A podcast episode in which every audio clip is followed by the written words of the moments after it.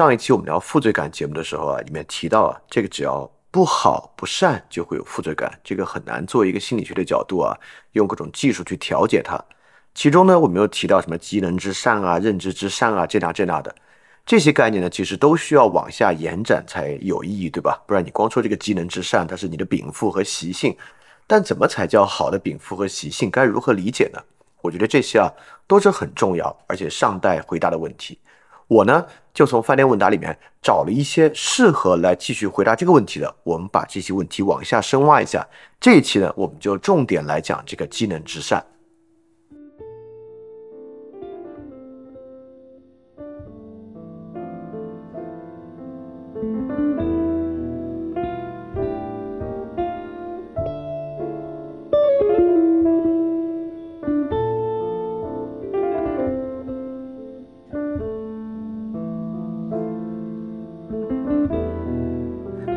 欢迎大家收听新一期的饭店问答节目啊，我是李厚成。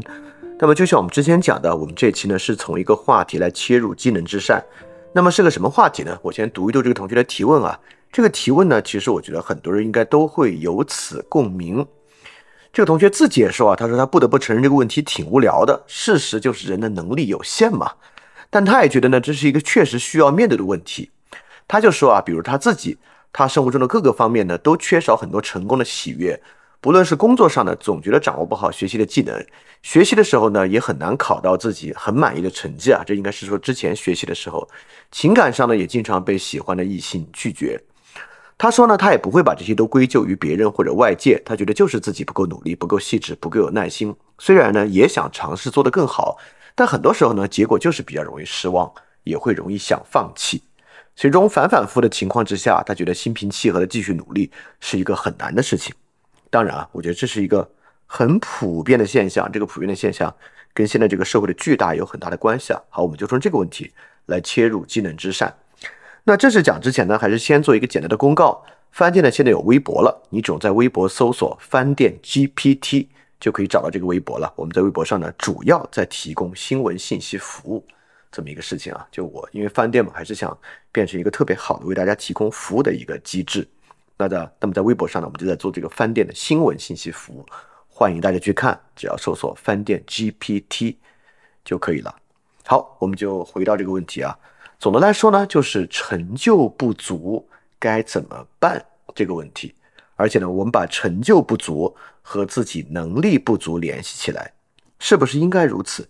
因为今天有很多方法是说这个成就不足是什么呢？社会害的，对吧？社会不公平，所以你成就不足，不是因为你不好，是因为社会根本就没有给足够的机会。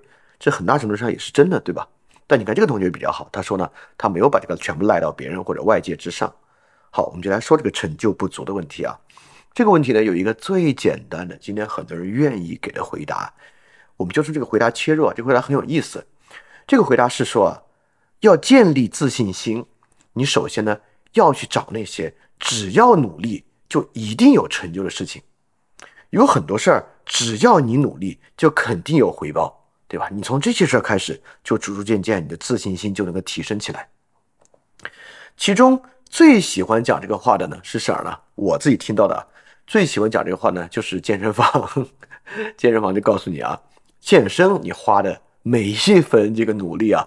都是有成就的，你都能看到，比如你自己肌肉的增长啊，你自己身体机能的变化啊等等等等，都可以啊，对吧？所以健身房是个最公平的地方，一分耕耘一分收获。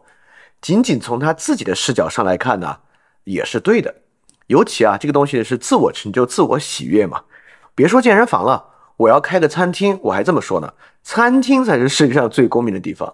你来这，一分耕耘一分收获，你每吃一口爽在自己身上。不会爽在别人身上，对吧？这种自我强化和自我成就的呢，当然会比较容易啊。你可以说这是必然取得的成就，某种程度上呢也是对的。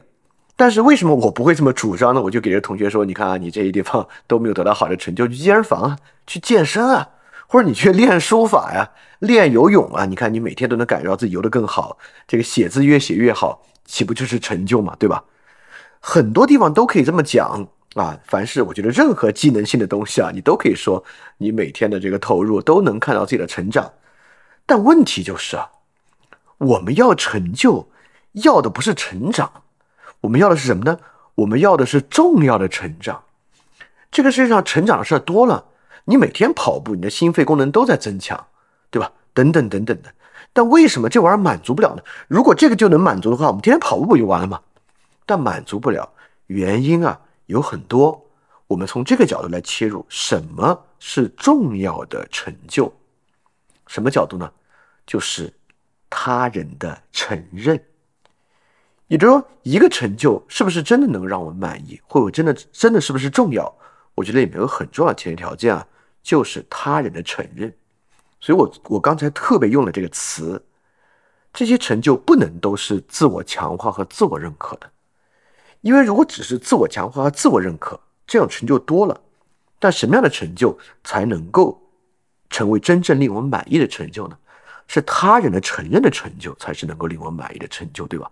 比如这个成就不光我自己认可，其他人也要能认可才行啊，而且不是其他人道理上能认可。比如说你说啊，这个心肺能力增强，其他人认不认可？你说啊，这个身体健康当然是人人都能认可的。Bullshit，我们没有那么关心其他人的生活健不健康。因为和我们一个无关的人生活健不健康，跟我们的关系是啥？也就是能被他人认可的成就，其实总是跟他人有关系的成就才行。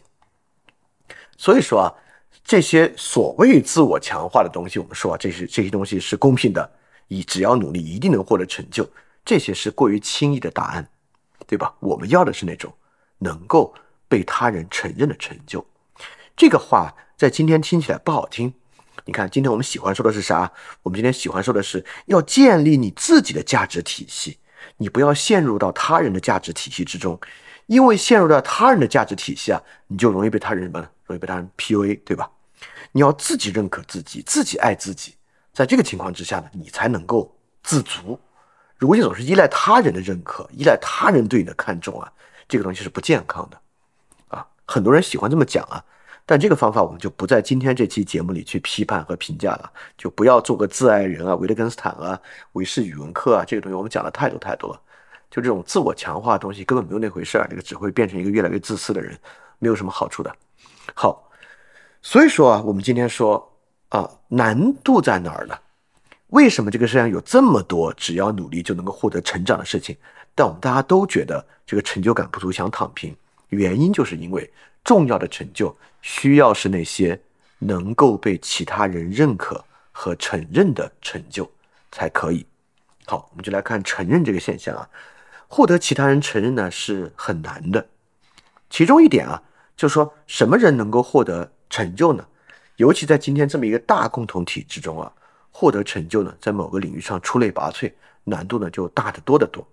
陈嘉映老师以前举过一个特别好的例子来说这个现象啊，就说在他的时代呢。你在一个县城里面篮球打得很不错，就已经是一个很大很大的成就了。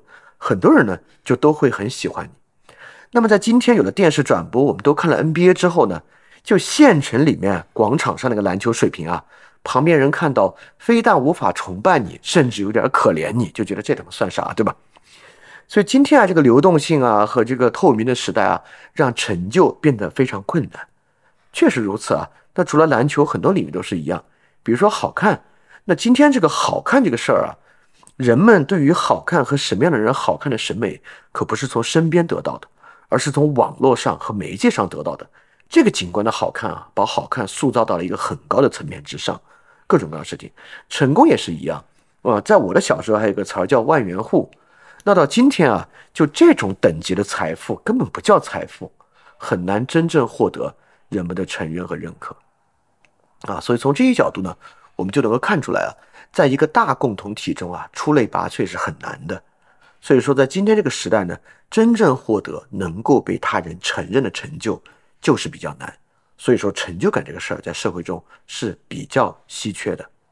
当然啊，绝对不是所有的事情都要在大共同体中出类拔萃才行，很多局部分工和局部的成就。也能够给人很大的回报，而且我不是说这是一种自我安慰的手段啊，这种局部分工和局部的成就对人非常重要。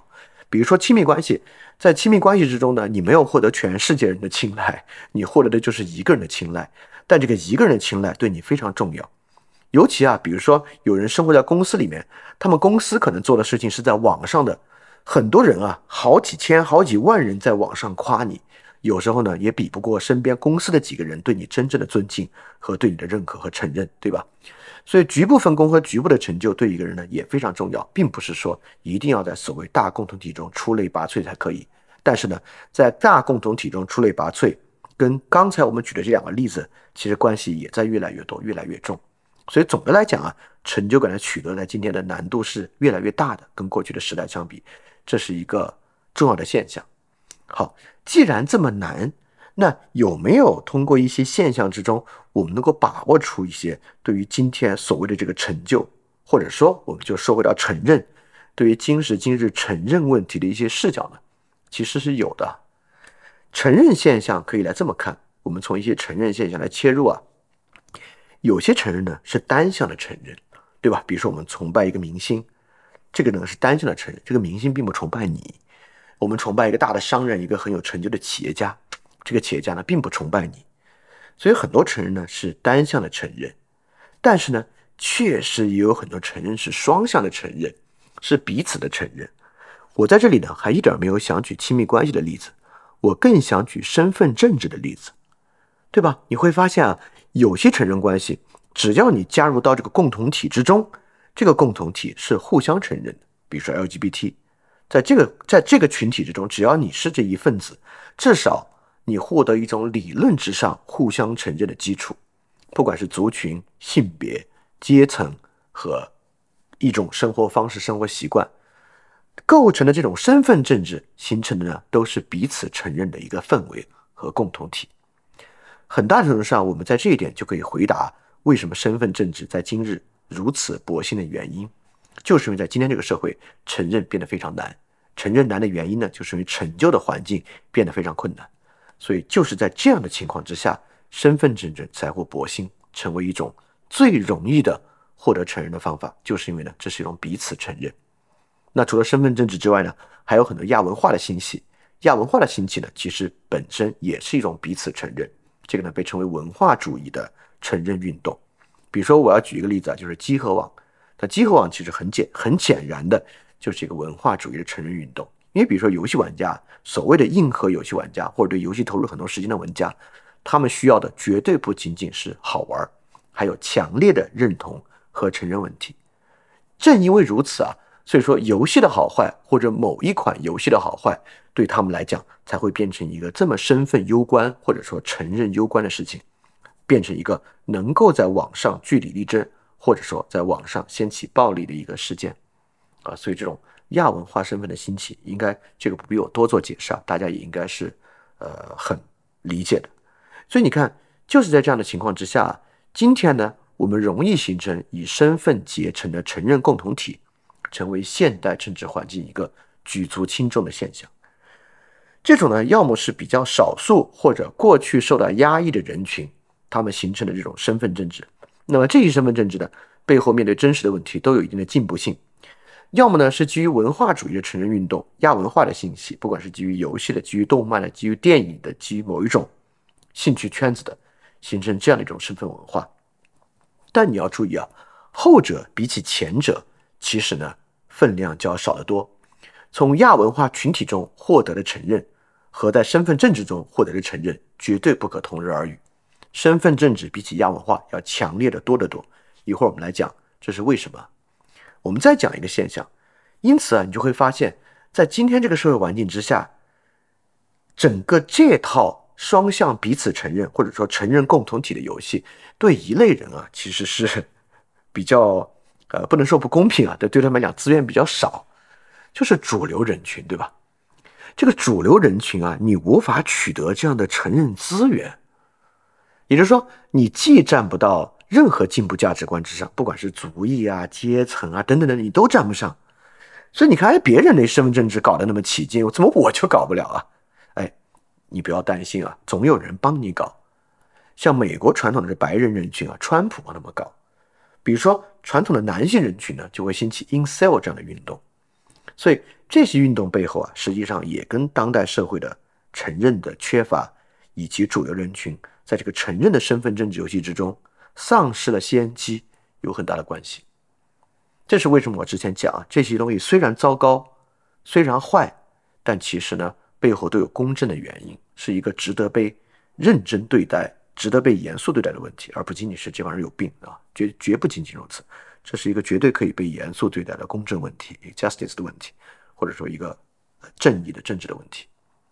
好，所以说承认现象啊，其实有很多很多。那么至少这个同学听啊，这个同学还没有提到，他说：“哎，我要加入一个身份政治，是不是就可以啊？”啊，还不是这么说。所以说，刚才我们来讲来讲啊，我再解释一句啊，刚才我们讲这个公正的承认，我们讲，你看，很明显有各种各样承认的方式，有成就的承认，成就的承认呢，在今天比较难，所以我们很多人啊，走入一种公正的承认。这公正的承认呢，逻辑上都是类似的，女权、族裔平权、incel 都是类似的。我就是讲，我刚才这么说啊，可能很多人会觉得不舒服。哎，你怎么能把这些人并置一起，说它的逻辑上是类似的呢？逻辑上是类似的，但是背后问题的真假不类似。这就是为什么说一些少数族裔或者被压迫的族裔，他们的身份政治是好的，原因就是因为背后的问题是真的。但是呢，incel 背后的问题很大程度上就是假的，或者不是像他们自己想象的那样的。当然啊，很多进步价值观所主张的问题还是有很强的扭曲性啊，这是另外一个问题，我们一会儿再说。但 anyway，我说他们都是属于公正的承认，并不代表我把他们完全放置在一起，背后有的问题是真的，有的问题是假的。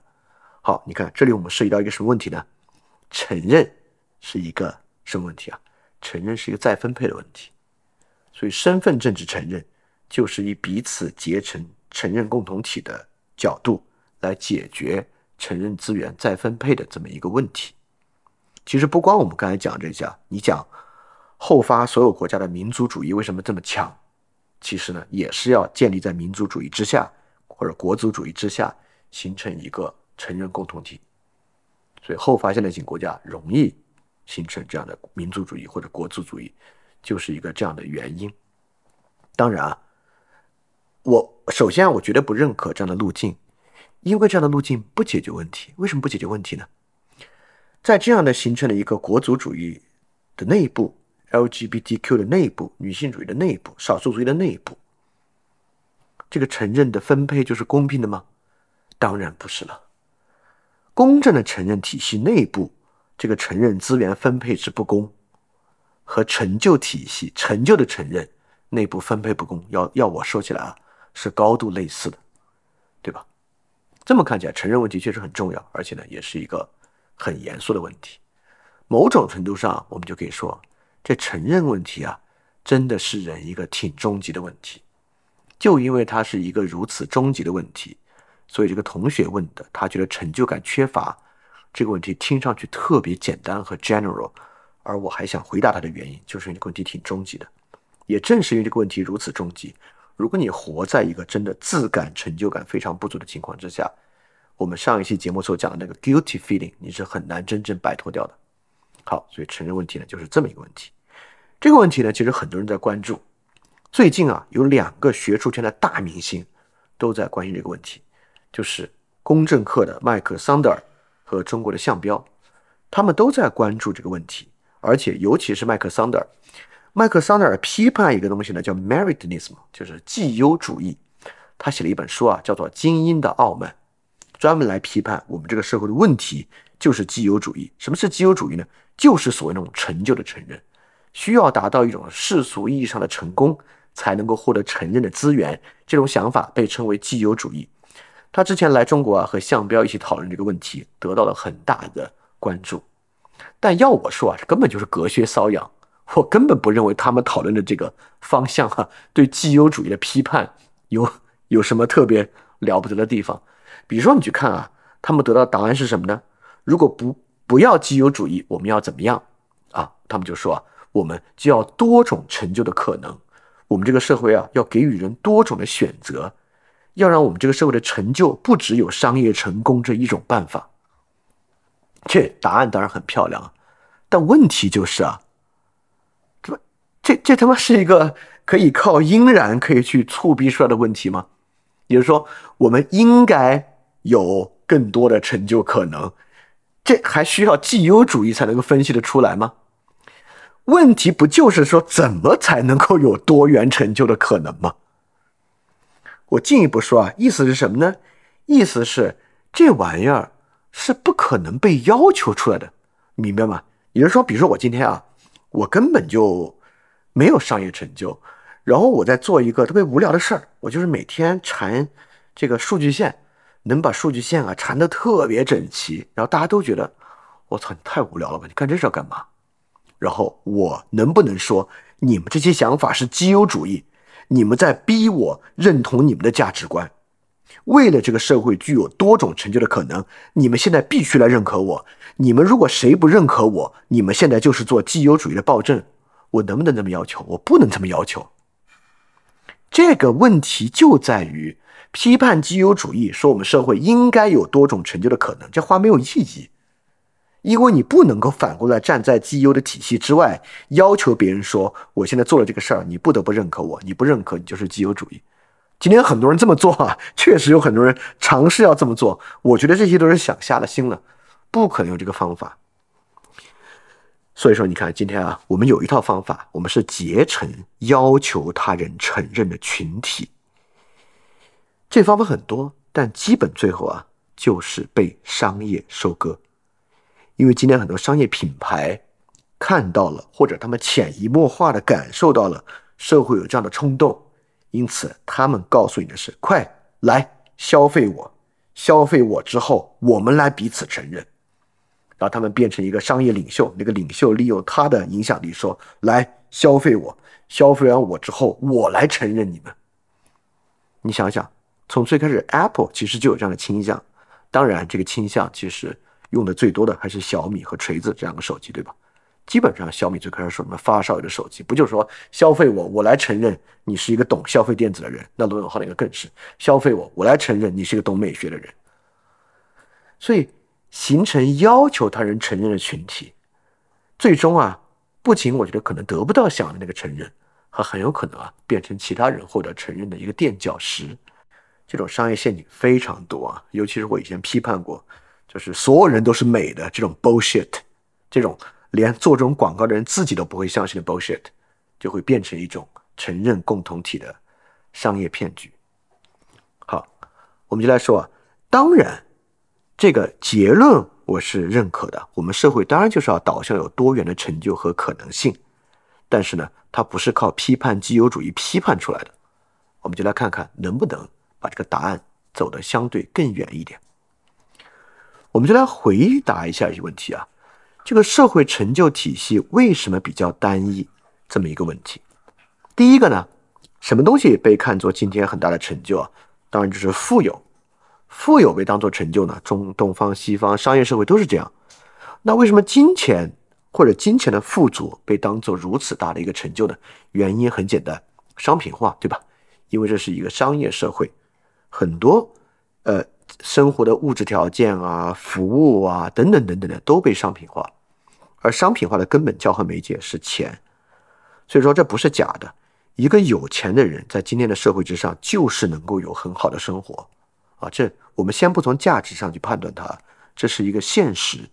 所以大家都追求钱，大家也尊敬或者看得起、羡慕那些金钱很多的人，所以获取金钱的成就被当做一个。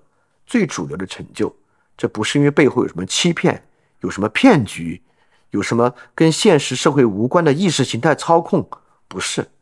商品化跟着贸易和资本主义社会降临，这是一个 functional 的，是一个实用主义的东西啊，我就不认可这背后有什么阴谋，是有些阴谋家促使我们这么相信的啊。想这么说的人，先自己戒掉，从商品中享乐取乐，好不好？戒不掉的话，不要一天到晚批判商品啊！我认为批判商品和批判服务是一个挺廉价的东西啊。为什么金钱的富足被当做一个非常重要的成就啊？这背后其实是很有道理的。好，第二，今天啊，考公被看作一个特别大的成就，尤其在比较小的城市啊，考公真的是个很高的成就。这个呢也是有道理的，对吧？这不是也不是什么意识形态操控，为什么呢？就是因为在一个很小的城市啊，这个社会资源。不管是金钱的资源、商业的资源，甚至人际的这个 social capital 的资源，都是非常缺乏的。这些资源，尤其是在一个小地方，以 social capital 为核心来掌握的其他资源，都是被权力体系垄断的，对吧？所以，在一个小的城市，不是说大家傻才去把这个看作最大成就，是因为如果你不在这个体系之外，体系之外的机会真的非常少，所以人们涌入唯一掌握真正这个 money capital 和 social capital 那个实体，这是个理性决定啊。所以为什么很多人要考公被看为成就？这是有道理的，对吧？第三，为什么今天啊，在网上有很高的流量也被当做一个非常重要的成就？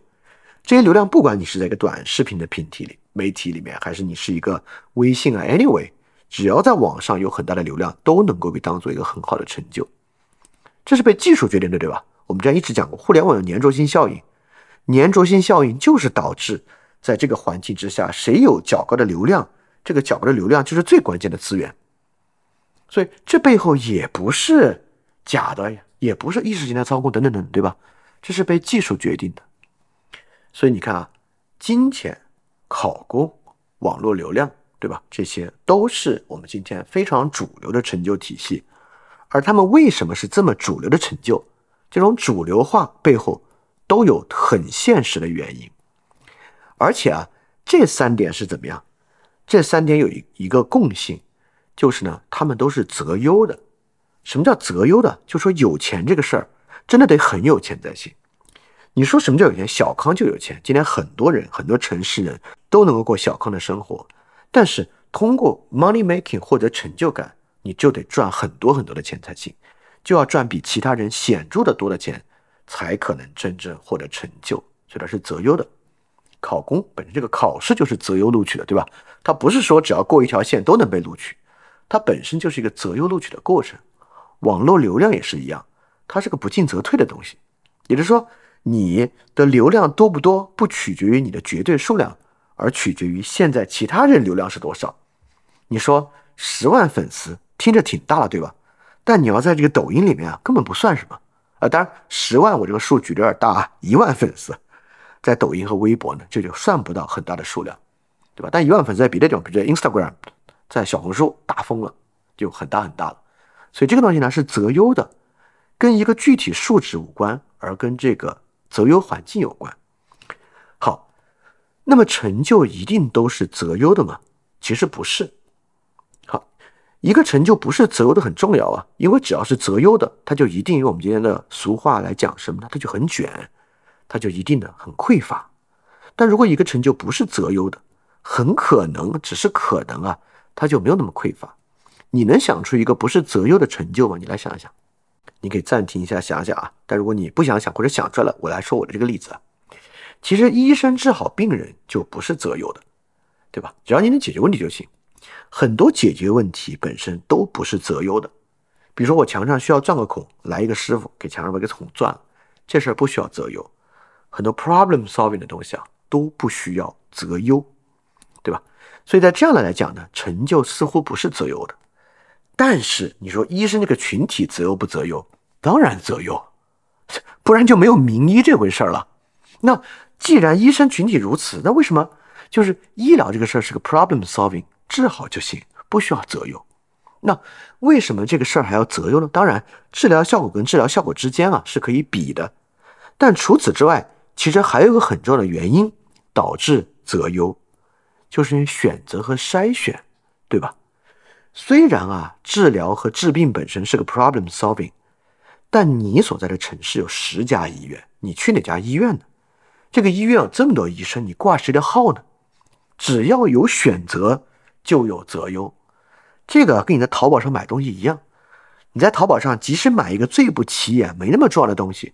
但对你来讲依然是个择优过程，谁择优呢？淘宝把谁排在第一屏，这个排列本身就是择优。你不想择优，这个排列过程也完成了择优。所以从这个角度来讲啊，虽然治病这个事儿很多时候不是择优的，但选择医院和选择医生这个事儿依然是择优的。就因为这个原因啊，筛选在生活中简直无处不在。筛选这个事儿可以让那些本来不是择优的事儿。变成择优，好，你听着特别像个坏事儿，但我觉得呢，不能这么想，因为你总觉得，哎呀，你看这个筛选异化了社会，你别这么想啊，你本身也是筛选的获益者，对吧？所以你不要觉得所有筛选机制都是坏的啊。但是呢，这是必须我们所面对的一个问题，就是呢，择优是今天我们很大压力的一个原因，而择优这个事儿很可能呢是我们无法被选择的。你看啊，我还可以举很多不是择优的例子，我举一个邪门的例子啊，就是很多人在一个比较传统封建的社会啊，一个女性嫁到一个男性家族里面去。生出一个男孩会被当做一个很大的成就，对吧？地位都会不一样，家庭地位，这当然是个巨大的成就和承认了。生出男孩嘛，不是说要生多好的男孩，只要健康的就行，对吧？这个东西看起来不是择优的，但是呢，你看这个筛选过程是择优的。你 比如说这个大户人家，你要这个大户人被选中，他本身是择优的，对吧？完成筛选之后，有一些指标性的，像 checklist 一样的被内化到这个身份之中的东西，可能不是择优的。但就这么一看啊，我们提示大家另外一个问题：我们刚才是讲什么问题讲到这个问题上来的？我们刚才在讲啊，向彪和桑德尔他们要社会成就多元化啊，我们是讲社会成就多元化讲到这儿来的。我们在列举一些非常主流的成就体系。来看呢，他们是为什么这么主流？但这么一列举啊，我们发现，哎，这个成就体系挺多元的。你可以很有钱，你可以有权利，你可以有流量，甚至你可以迎合一个非常陈旧的价值观，都可以啊。第四点啊，我一定批判他啊，迎合一个陈旧的价值观绝对不好。我从价值选择上批判他，但从社会承认上，它确实存在。比如说。这种被大家批判的女德班，女德班很糟糕，我我一点没有要去支持她或者为她辩护的意思，但我就说女德班为什么存在，就是因为在很多地方这是一个重要的承认，只要你符合那套体系，你能够被人承认，虽然我觉得是个很病态的承认。好，总结起来我们再说啊，其实这么看起来啊，这个社会成就也不是很单一啊，有这么多种方式呢。从刚才择优那点啊，我们就能看到，其实啊。社会的成就体系不是单一的，但是麻烦在于哪儿啊？进入成就创造之前，都必须先通过择优，而这个择优无处不在。择优无处不在，进入到任何一种社会价值体系中获得承认，都必须先经过择优，而这些择优就已经要淘汰掉很多很多人了。所以这个呢，是成就这么容易的一个困境。所以问题不光是绩优主义，真的不光是绩优主义，就是这个，而且绩优主义也不代表单一价值观。实际上，我们这个社会有很多不同的价值体系和认可方法，但他们都需要高度的择优。这个择优不是因为背后有一个绩优体系在骗我们，是因为啥呢？因为社会太大了，我们能够接触到的选项太多了。你在淘宝上买一条数据线。一条数据线，你为什么要看品牌？为什么要看销量？为什么要看评价？因为选择太多，因为有三四百家企业可以供你选，所以你要择优。那在今天谈恋爱这个婚恋市场之上，为什么你要精挑细选、千挑万选？因为在高流动性社会和技术的加持之下，你实际上可选的范围真的很大。这不是假的，也不是技术骗你的。只要你投入很多的时间，你真的有很多的可以选。一个企业为什么要择优录取？因为一个有名声在外的企业啊，任何一个岗位投出去，那光内推就有好几百个人，社会投上来简历不好几千个人，他当然要择优录取了。因为社会太大了，社会的流动性太高了，筛选是必然的事情。所以不是有一个绩优主义的骗局在背后，是因为客观的条件之下选项过多，导致需要筛选，才让成就变得这么难。因为要择优，所以当代的承认困境，很大程度上来自于承认前的这个筛选过程。就是因为这个筛选过程无处不在，所以成就才变得这么困难。当然啊，身份政治呢就不选，只要你想加入我们这个共同体，你就能够从中感觉到那种被自我强加的承认。当然，本身有很多别的问题，身份证治我们可以用别的节目来反思。或者之前很很多节目也反思过了。好，所以啊，我们回答成就问题，这个同学讲啊，他成就感不足。那么通过一切的分析，我们就能够回答两个问题：成就感不足的问题。第一个问题是承认问题，你想获得什么样的承认？第二，如何经过可以进入承认前的筛选过程？你要先筛筛了之后，才谈得上承认不承认。也就是说，你进入一个，比如说一个亲密关系，在亲密关系两个人共同生活之中，我相信它不是择优的。很多人呢，在生活中只要能达到条件就行，甚至这个本身是一个很复杂的 dynamic。但是要成为一个人的女朋友，成为一个人的男朋友，它是一个择优过程，你必须通过这个筛选，才谈得上承认不承认。好，所以当代承认困境，你明白了何种承认，以及如何经历承认前的筛选，就成为一个重要的问题了。我们先来看看承认这件事儿，什么叫何种承认？这个社会上。有哪些承认，以及我们面临承认的态度是什么？好，其实呢，我们可以分成这三种啊。我们面对承认的态度，我觉得这期呢，是我们能够呃在面对承认问题之上获得的一个基本视野。当然啊，这些并不是我自己的想法，不是我自己总结出来的。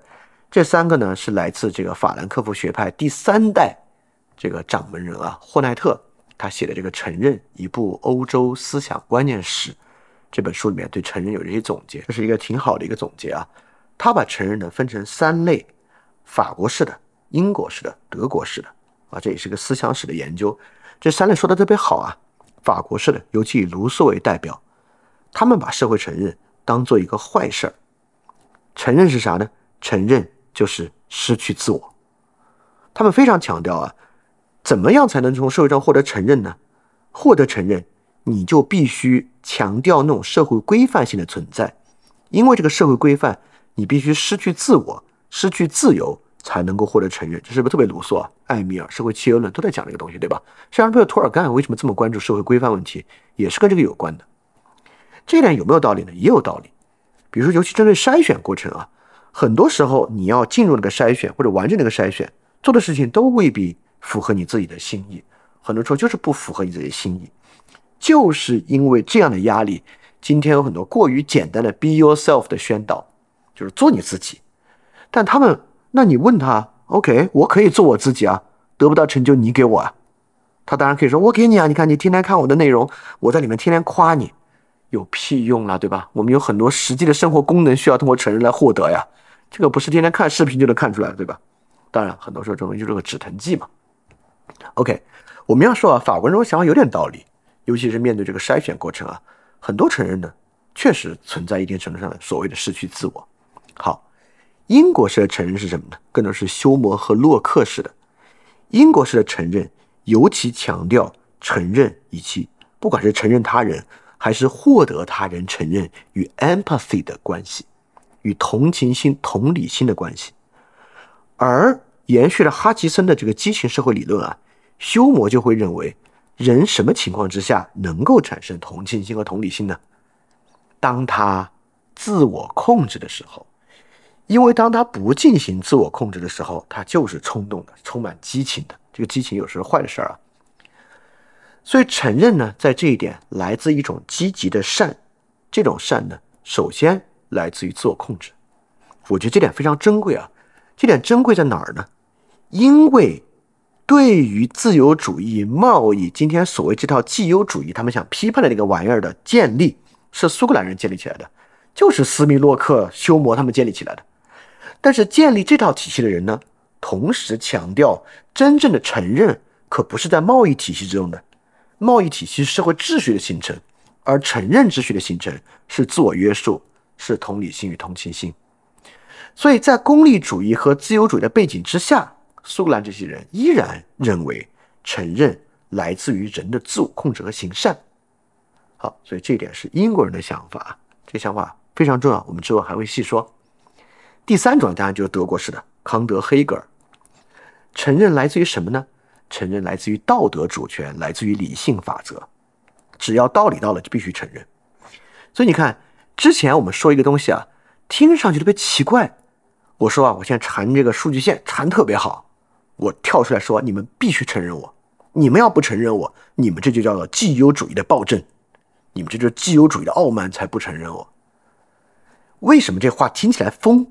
但是有一点道理，对吧？我只是把它说的比较极端而已。这个社会上有很多这种话不极端的方式。它的道理来源呢？它的道理来源于康德和黑格尔式的承认，就是理性的承认。只要道理讲通了，必须承认它，对吧？就像刚才讲这个道理，这个道理就是我们讲既有主义批判、既有主义暴政。所以我只要做出了既有主义外的努力，你必须承认我。你只要不承认，你就是既有主义暴政。这个背后的承认原理呢，来自于德国式的道德主权的承认。很多身份政治运动背后呢，其实都是被道德理性所支撑的，对吧？这个东西我不会说没用啊，但我觉得呢，它特别适用于已经对这个价值有倾向和认可的人。你给他讲这些呢才有用。他要没有倾向和认可啊，你用道理让他屈服。大家都是上过网超过十年的人啊，你应该明白。用道理让人屈服是一个 多么无力且几乎不可能的事情。当然啊，我不是说反过就没有意义。比如很多人会说：“哎呀，同温层信息茧房，你可别这么想啊。”这个就像我之前讲啊，现在大家的一个很重要的社会义务就是促使你所在的同温层和你所在的信息茧房能够不断的优化，能够不断产生更复杂的认识。所以说，用道理，你可能能够在同温层和信息茧房内让大家的认识变得更复杂、更。更贴近真实，这都是很有意义的事情啊。但是呢，用道理来促使相对的人啊屈服于你，那是不可能的事儿。所以承认呢，大概就有这三种倾向：一种倾向把承认认为是坏事儿，是失去自我。那么方法呢，自然就是放弃承认，自己承认自己，对吧？第二种呢，把承认啊当做是自我控制。我们的人呢，就是要通过足够的自控、自我约束，才能够获得承认。这点呢，今天说的人非常非常少。当然，话都照这了，还是苏格兰启蒙运动，那当然就是我们一会儿要细讲了，对吧？那第三点就是通过理性和道理的承认，更多的出现在身份政治运动以及批判运动之中。但是呢，对于实际塑造社会共识啊，和你处于一个可能成就感不足的情况之下获得成就感，帮助和意义不大。所以很明显啊，话里或外，我们认为合适的方式就是这种英国式的，从自我控制上获得了承认。好，我们来细细的说这个事情啊。首先，我们刚才讲啊，承认问题有两个难点。第一个，通过筛选和择优的过程；第二，才是获得承认的过程。这个承认，不管是不是择优的，在今天这个流动性的大规模的社会之下，都有一个筛选过程在前面，这是很困难的。所以，我们无论如何都必须面对这个筛选。如果我们不能积极的面对筛选，这些话都是白说。好，那我们就来首先试试面对筛选问题啊。当然，这本身就是很复杂的问题，你呃不能够期待从今天这个节目里面听完之后你就能够 战胜一些筛选过程，那不可能的。我们就提一点，什么是筛选呢？在马克思韦伯那里其实说的很明白，筛选的特征就是有技术性、有指标的。任何筛选，就算是男女朋友的亲密关系筛选，也是有技术性、有指标的，对吧？我们今天。审视他人，不管从事业上、从外貌上等等等等，都是有高度的技术性和指标在看待这个问题的。你可以在心里骂这傻，你可以骂这个东西不本真，但是我要说的是，如果你真的想透过任何社会的筛选过程，自我技术化是一个特别重要的习性，因为脱离技术，在今天这个社会之上，根本不太可能完全筛选。所以在这一点上，千万不要浪漫主义，不要觉得哼，我是个真诚的人，我做任何筛选，我才不搞这些呢。我要去求职，我才不要准备我的简历，我要给这个老板写一封热情洋溢的信。那我就要跟你说，即便在认为真诚和热情重要的企业，写一封热情洋溢的信也是高度技术性的，这不是随便瞎写的。如何能够成功的写一封热情洋溢的信，背后需要很多的技术才能够完成。更不用说准备简历啊，工作技能本身是高度技术性的，所以说技术性啊是一个觉悟，就是你我们不太可能绕过所有技术，通达那个本真的自我。同时呢，也不要自恋，因为 哼，我有的这个东西啊，那比技术强多了，技术算什么？千万不要这么想啊！当然也不要憋大招，也不要觉得我有一个好东西，只要他拿出来就能够超越所有的技术。明哲明科很多时候都这么想啊。但我也是个明哲，那种明哲啊，就是搞大权理论、震惊世界那种明哲，大大概都这么想。其实啊，不要脱离技术的劝告，我们在之前马克思韦伯官僚式技术知识生产这个节目里面已经说到了，就是你一定要让技术性充分的呈现在自己的生产过程和生活过程之中。这个甚至我觉得是一种好的习性。我们上次讲啊，这所谓机能之善，不就是禀赋与习性吗？那么有一个非常好的习性。就是尊重技术，尊重理性社会是一个技术过程，这个是一个好的习惯。尊重技术不是像某一些过于工具理性的人啊，就是完全投入技术，认为这个社会除了技术之外别无他物。但这点我不需要对饭店的听众说，对饭店听众反而要讲，不要过于浪漫主义轻视技术。我们就要说啊，在面对对于筛选技术本身的精精通之前，谈不上承认问题啊。如果你根本对于筛选技术的的对于筛选过程的技术都没有精通啊，你根本就是碰运气啊。OK，如果你认为我有真本事，你也不要轻视技术，因为只有先过技术这一关，你才有真本事施展的空间。不管是对于谈恋爱来讲，工作来讲，都是如此。好，首先啊，筛选，筛选我们所强调的就是技术性。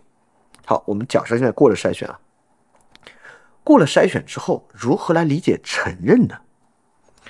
你看，我们刚才讲的好像都跟工作有关。现在我们说回到亲密关系之上，那亲密关系承认有个很重要的问题啊，爱这个事儿，对吧？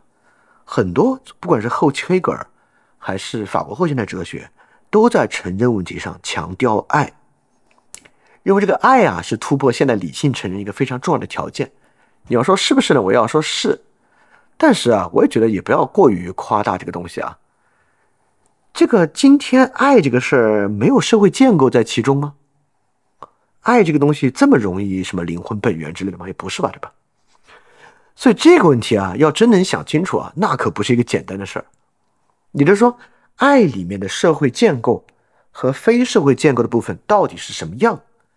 这个问题啊，如果你没有对自然状态和社会本身很好的理解，你咋可能分得清爱这个玩意儿里边社会建构？跟社会建构部分的区分啊，对吧？这是不可能的事情。所以说，我觉得不要进入到这个问题的就仓促谈爱。说实话，我觉得法国后现代那些谈爱的什么什么爱是最小单元的共产主义啊，就那挺没有意思的。什么主体坚信啊，就是爱呀，激情啊，超越理性啊。我觉得这些东西，说实话，面对今天社会的真实问题啊，我觉得宣扬那套玩意儿挺没有意思的。这就是我觉得从利维纳斯到韩炳哲这套其实都挺没意思的，就我就这么跟你说吧，就法国这些哲学家啊，不给给妻子勒死的，给妻子弄出轨的等等这些人，好谈爱的，他们自己哪一个做到这个事情了，对吧？你看他们自己有没有做到这个事情，再来谈这个事儿。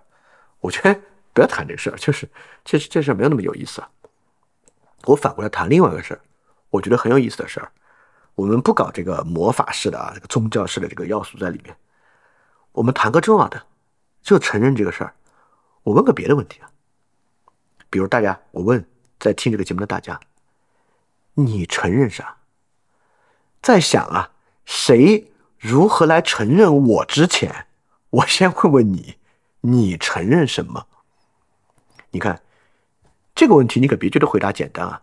今天对这个问题有一种非常现实、很多人都接受的回答，尤其在亲密关系之中。我承认啥呢？我承认承认我的，啥意思啊？就是我们说一个人，你选择什么样的人和你在一起的，选择对你好的，对吧？这个问题相当于就是问你，你承认什么呢？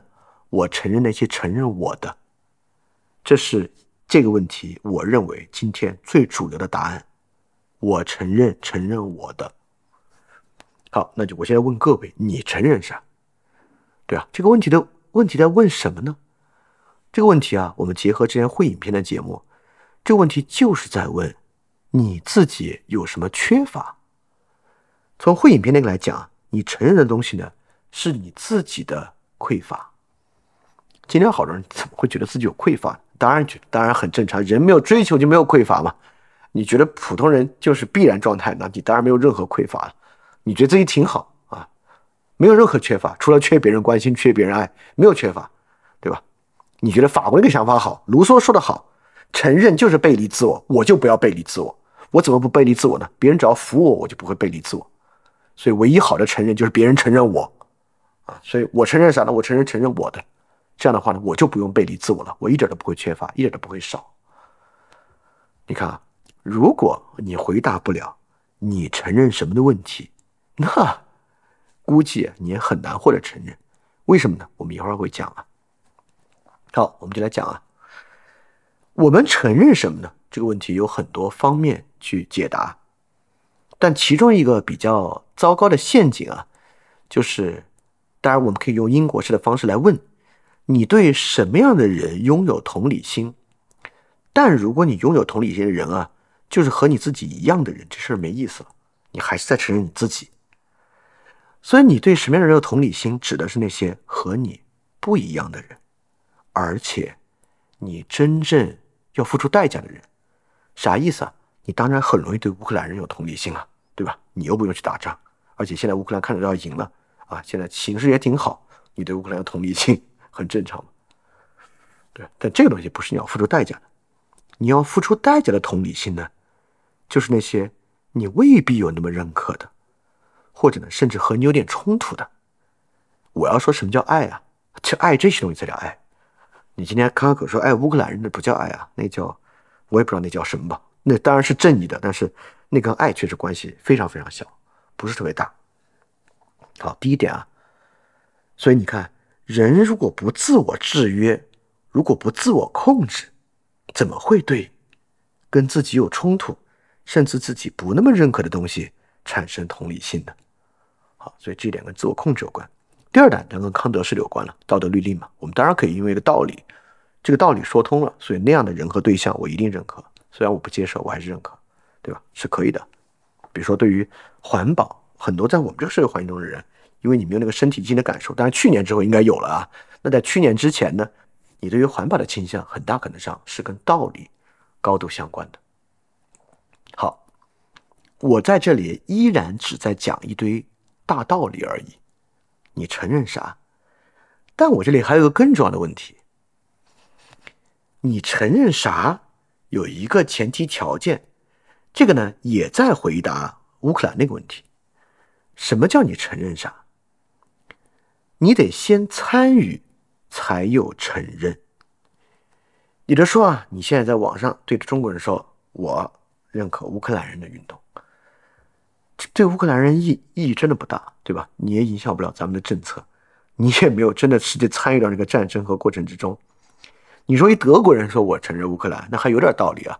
至少他在国内投票投那种继续去支持乌克兰的政党，那背后这个政党别的这个政策打包，他也要照单全收啊，这还是可以啊。比如说一个一个一个英国人谈我支不支持脱欧，那他这么谈有参与在里面，那是真支持啊，对吧？脱完之后他自己的这个依托欧盟的很多补贴都没有了，他自己得掏腰包啊。你在中国你说啊我支持脱欧，我不支持脱欧，那跟你没啥关系啊。对这事儿跟你的承认没关系，有参与才有承认。但是呢，这个社会啊，参与的资格其实分配也不完全是公平的。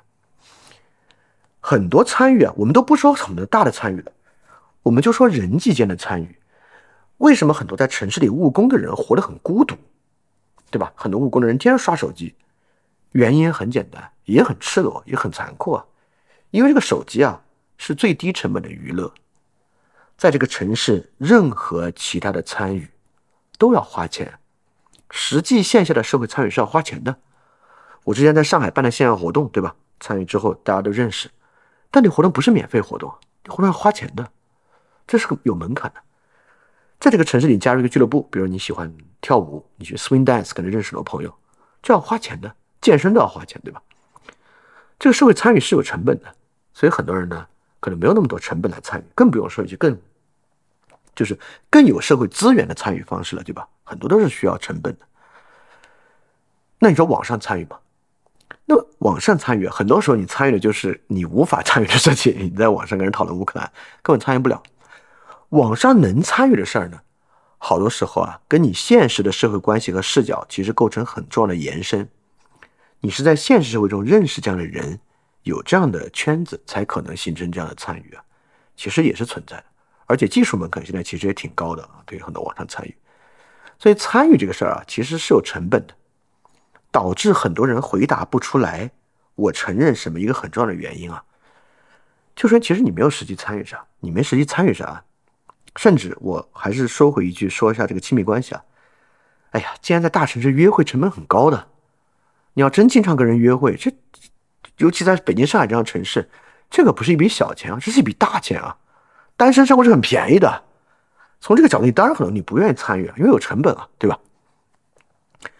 当然啊，我也不是说，正因为此，所以我们个体无法参与，全部要怨社会。首先啊，我想听饭店的听众，说实话啊，接触饭店的听众，在这个社会上，你已经绝对不会算是最最就是在各种经济成本上最糟糕的人了。我相信小康生活的人占绝大多数。我们也明白，今天很多人比较少做参与，很大程度还是因为懒惰。懒惰在里面是最主要的原因，尤其对于很多听饭店人而言啊。所以说呢，我也不是在说，我我虽然说这一句啊，是为了把这个问题分析完整，而不是要把问题全部推在成本之上。成本并不隔绝所有人，而是想强调，说起承认、成就、筛选等等这些问题，在这个意义之上，社会参与其实比在家坐而论道要重要的多。所以我特别想跟很多，尤其是饭店的听众讲啊，避免长时间在家搞坐而论道的事情。如果你长时间在家搞坐而论道的事情，容易出现提问者所陷入这个状态，成就感不足。你问什么成就感不足呢？因为你在家坐而论道时间太多了，你实际参与的太少了。而且我知道饭店容易吸引比较毒的人，因为我自己就是这个性格啊，因为我真的觉得什么性格人吸引什么性格人，有一点点道理。这个毒本身其实是个恶习的，大家应应该听过很多我最近串台的节目，大家明白也可能知道一个事儿。我离开上海之前啊，在上海因为这个 lockdown 的原因，形成了一个很好的社群，有很多的社交活动。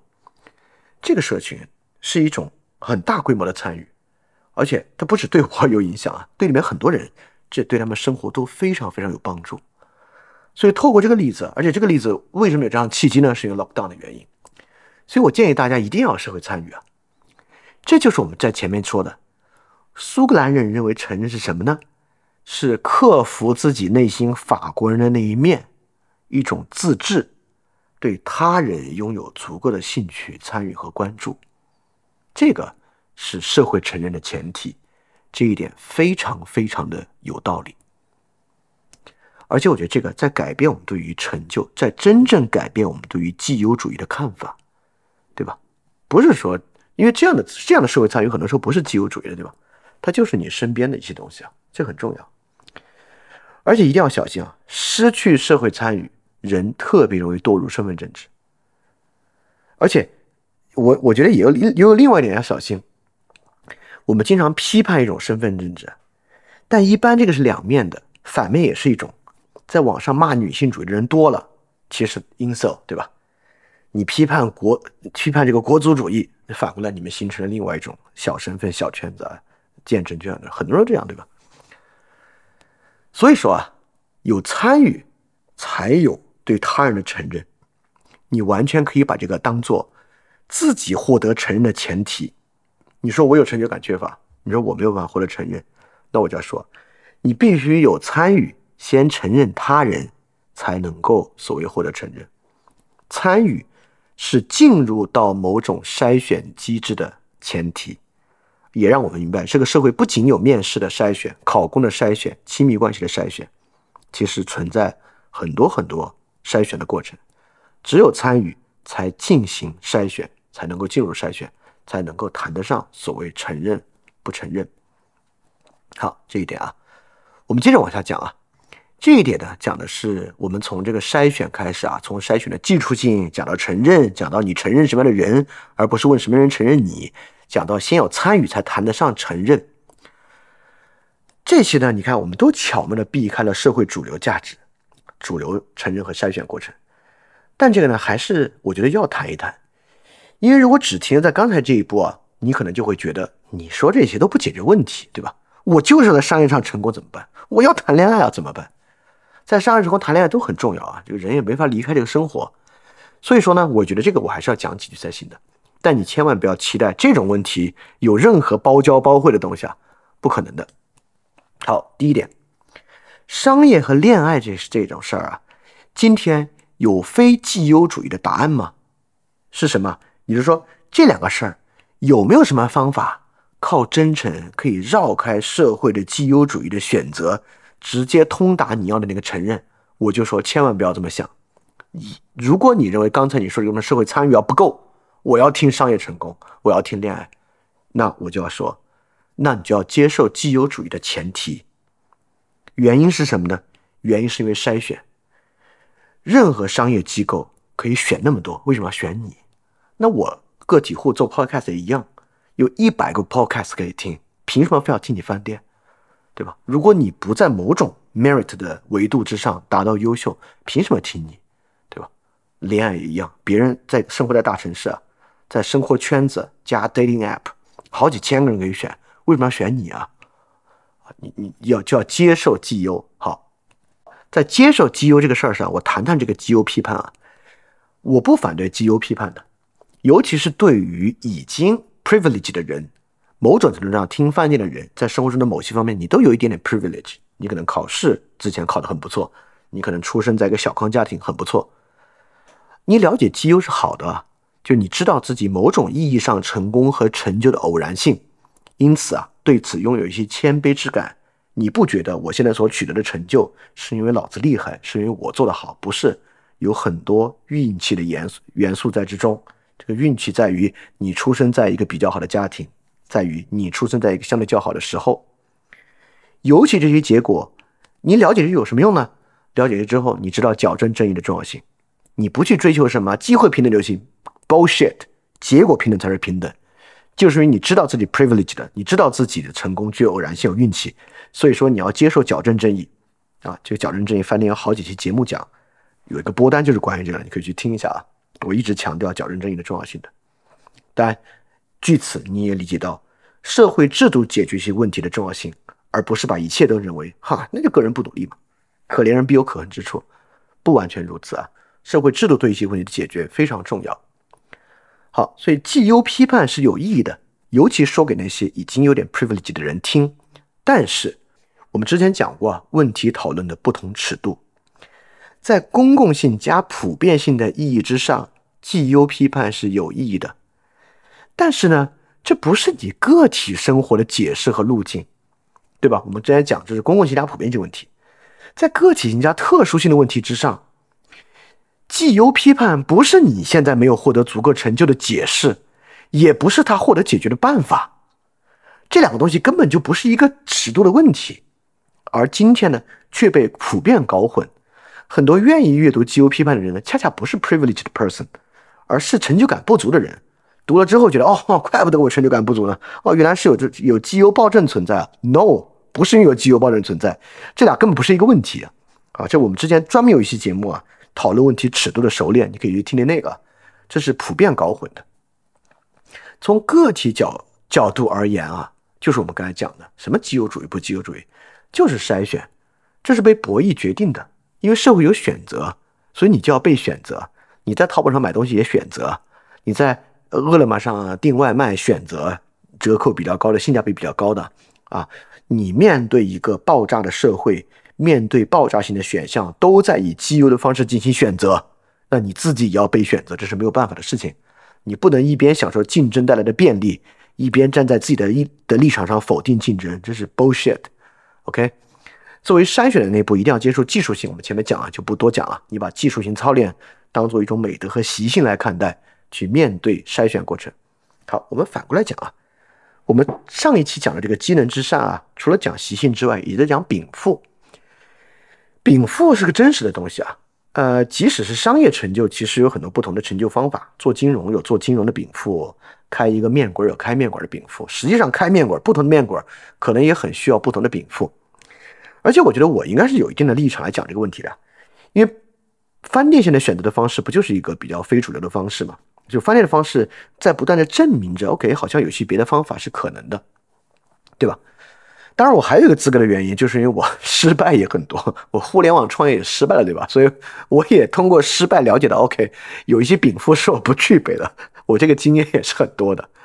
比如说那会儿我在一四一五年做互联网创业，有一个什么禀赋是我不具备的，就是在至少在那个年代，互联网创业需要把一切的 KPI 化，并且严格按照 KPI 数据化的能力，我是不具备的。我不是说我没有分析数据能力，这个我觉得有，但我没有办法把一切都看作是 data making 的过程，我没法这样。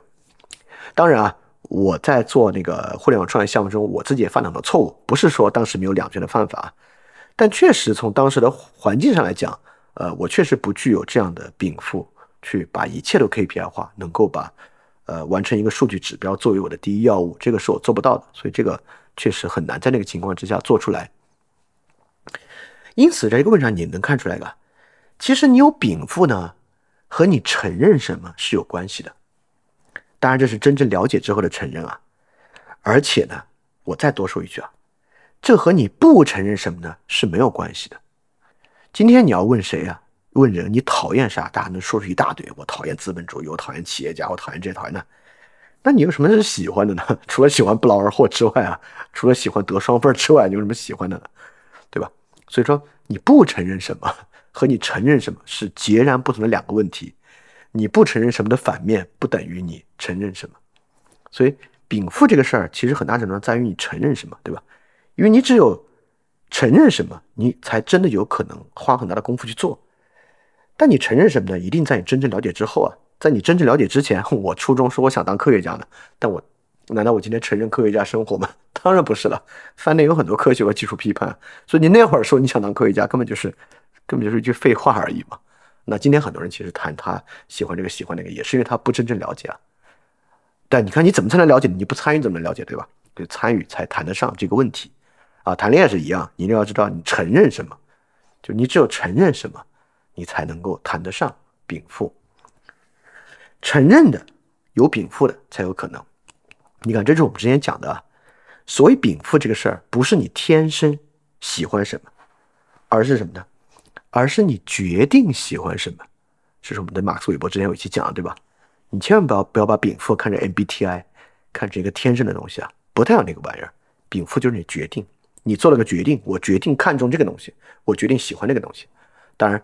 决定与决定之间一定是有高下之分的啊！就我不会认为，哎，人啊，就是喜欢不同的东西而已，没有这回事儿。决定与决定之间是有高下之分的。所以，在商业这个事儿上，在恋爱这个事儿上，你也得有你，你你得知道你喜欢什么，而不是你不喜欢什么。你得下决定喜欢，他才能成为你的某种禀赋。好。那么呢，就算你现在已经获得一个方向吧，你知道你喜欢什么，那么还有什么是值得去讲的呢？因为你知道你喜欢什么之后啊，基本上就在讲怎么成功了。那我咋知道怎么成功？而且根本就千差万别嘛，不同的禀赋匹配不同的习性都很不一样。我觉得提一点吧，我觉得挺有意思的一点啊，也也也也是我觉得现在挺好玩的一点。有一点可能对现在真的很重要啊，尤其是我讲的还不是那种。纯价值的事儿，我讲的就是商业成就或者生活成就、亲密关系类似的东西。能不能问出重要的问题，很可能是现在这个情况之下很重要的事儿。当然啊，我这部逻辑有点跳，因为到这里只能用这个灵感来回答这个问题了。我的灵感就是问重要的问题，对这两个事都很重要。为什么呢？你想想 Chat GPT，你想想生成式 AI。如果生成式 AI 这么重要的话，什么是生成式 AI 的第一重要技能？Prompting。什么是 Prompting？问一个重要的问题，问一个对的重要的问题。我就认为啊，这个其实在我过去的亲密关系的生涯和我的尝试中，我感觉这个问题也很重要。在人跟人的沟通之中啊，能够问出一个重要的问题，本身呢也很重要。呃，而且我能对它有一点论证的。而且这对于商业啊、信息这种筛选环境尤其重要。为什么呢？你可以想象，今天不管是商业环境还是亲密关系筛选环境，都是一个高度信息过量的环境，对吧？所以每个人筛选，筛选的是什么呢？筛选的条件本身都是信息，不管商业环境还是亲密关系环境都是如此，在信息中进行筛选。试想，在一个信息过量的情况之下。你又不是单向表达，你不是在灌输给别人，那么是不是一个足够好的问题，才在主体之间拥有一种穿透的方式呢？不管是你和 GPT-4 之间，和你和别人之间，你们形成一个共性的空间啊，一个共性的分布，需要的是不是有时候其实是一个比较好的问题呢？好，所以这是我问的一个问题啊，大家可以去想什么是好的问题，什么才是问出好的问题，以及你可以去想你自己的经验，问出一个好的问题，在亲密关系中和在商业中为什么那么重要，对吧？我觉得可能做营销的同学应该有很多例子啊。为什么问出好的问题是很多 marketing scheme 的第一步啊？真正好的问题不是那种 bullshit 的问题啊，不是那种 cliché 的问题啊。对，如果你对这个问题有答案和或者有你的很多灵感，你可以在呃评论区分享，可能对其他人很有帮助。好，好，呃，我为什么笑呢？我笑的原因就是啊，这就是我对如果你还觉得商业成功很重要，恋爱成功很重要，我能够说的全部了。就是第一，你要接受它是个择优过程，你千万不要觉得商业和恋爱，你都既然要这么 function 的事儿了，你你你你在想象用真心去打动谁啊？真心非常重要，但真心起作用的前提就是你的真本事起作用的前提是先过筛选，不过筛选谈不上真心，过筛选必须接受技术性啊。第二点呢，就是技术性本身需要你的禀赋，禀赋呢是你的决定。对吧？禀赋不是你天生擅长什么，这是我们之前节目讲过的，是你决定你要擅长什么。哦，那我第三个是我特别发散性的一个想法，就是在这个问题之上，很可能问出拥有问出好问题的习惯和能力是是最重要的。我笑的原因就是因为，当然这些绝对不是回答如何成功这个问题的充分条件，但我也不认为今天我们有回答如何成功这个问题的充分条件。如果有的话，你应该去干成功学。但我觉得。没有什么真正有帮助的成功学，不然的话你就可以去直接去看了，对吧？啊，很可能我的这些范导性东西会更有帮助一点。好，以上整个这一大部分，我们在讲怎么去面对筛选和承认的问题，对吧？好，我们总结总结啊，我们今天讲了啥呢？发问者问的是啊，他感觉自己成就感不足。我们首先呢，把成就感问题换为承认问题。成就感问题不是那些你在健身房自我承认的那些，或者你去练书法，每天写得好一点没有意义。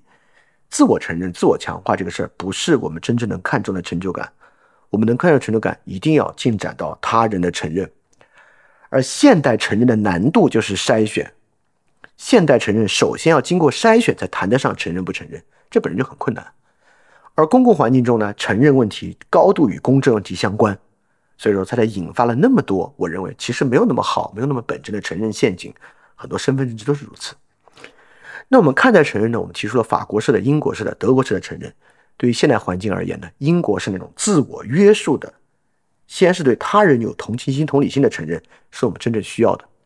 好，我们提到了我们要面对这种筛选的前提条件，承认一定有筛选。那如果你要面对它呢，很重要就是技术性，尊重技术性，磨练技术。是今天我们提出的第一个特别重要的习性：尊重技术，磨练技术。第二，我们说啊，我要获得什么承认呢？先从回答你承认什么问题开始。但我怎么知道我承认什么呢？得从参与开始。所以，我们今天提出的第二个好的习性是参与的习性。如果你不能持续好的参与的话，谈不上真正能够接近承认。然后我们就说啊，很多很多东西啊，包括我们最后提到。对于社会性和亲密关系的部分，如果养成一个好的习性，还有什么好的习性呢？问出重要的好的问题的习性，可能是一个很值得去磨练的部分啊。好，我们今天大概就讲了这些啊。如果你听到这儿了，我特别感谢你。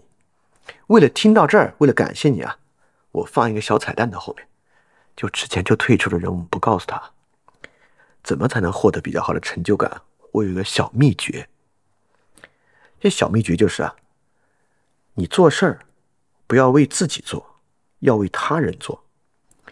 这不是唱道德高调啊，它有一半是唱道德高调，就是说你这个事儿是你纯为了他人做的，你是为了他人的利益和处境做的。在我的生活中呢，我我能发现啊，一旦做这样的事儿，你很容易不太计较自己的得失去做。只要你能不太计较自己的得失。你才有可能做出很多很难的，尤其是需要长期投入的事儿。所以说，不要为自己做，为他人做。好，这是一半道德高调的部分。第二，不道德高调的部分，为了他人的什么做呢？为了他人对你的要求、期待和看法去做，不是为了自己做，为了满足他人的要求、期待和看法去做，往往能够很好的突破自己的惰性等等的东西。但是，这里所讲的他人，必须是你承认的他人。如果这里的他人只是，比如说你老板，你特别讨厌他，就因为他给你发工资，所以你去满足他的期待和要求，这个对你来讲只有坏处没有好处，你只会积累非常非常多的负面情绪，积累很多的阴暗的部分。而我在这里说了，为了他人的要求、期待和看法，这里的他人指的是你承认的人，你首先承认、认可、愿意去满足他的期待的人，所以。要实现这个小秘方啊，你得先真的有承认人才行。所以说，做事儿都不为自己做，为他人做，是我觉得获得成就感的一个很重要的秘诀。专门给这个听到最后的人，给你们。好，那今天这期节目就讲到这里啊。我们回答了所谓的机能之善。那在机能之善的基础之上呢，我们可能还要再去回答认知之善等等的问题。我会再从过去的问答之中啊，找到一些。可能和这个高度相关的、有意思的作为引子，我们来把之前负罪感问题之后的几个重要方面逐一谈清。好，但如果你有问题呢，也欢迎你发问。你如果要发问呢，就请写邮件到 ask at flipradio dot club，ask at f l i p r a d i o dot c l u b，就可以向我提问了。那我们下一期饭店问答节目再见。大家要记得敢于相信，也记得敢于分享你的相信。二零二二年我们成功了，非常感谢大家。去年是饭店脱离大额赞助者用 Patreon 模式运营的第一年，这一年在大家的 sponsor 下，饭店成功的不需要任何广告、定制节目等收入方式，维持了非常纯粹的创作。我能够有这样的创作条件啊，我是深感幸运的。延续这种创作方式，高强度的为大家提供各种内容啊，是我个人很大的一个荣幸。所以在新的一年啊，也希望继续能够有大家的支持。在 Patron 和爱发电赞助饭店的创作，大家量力而行就好啊，还是优先自己的生活。如果你希望赞助饭店，可以在 Show Note 找到链接的地址。非常感谢大家了。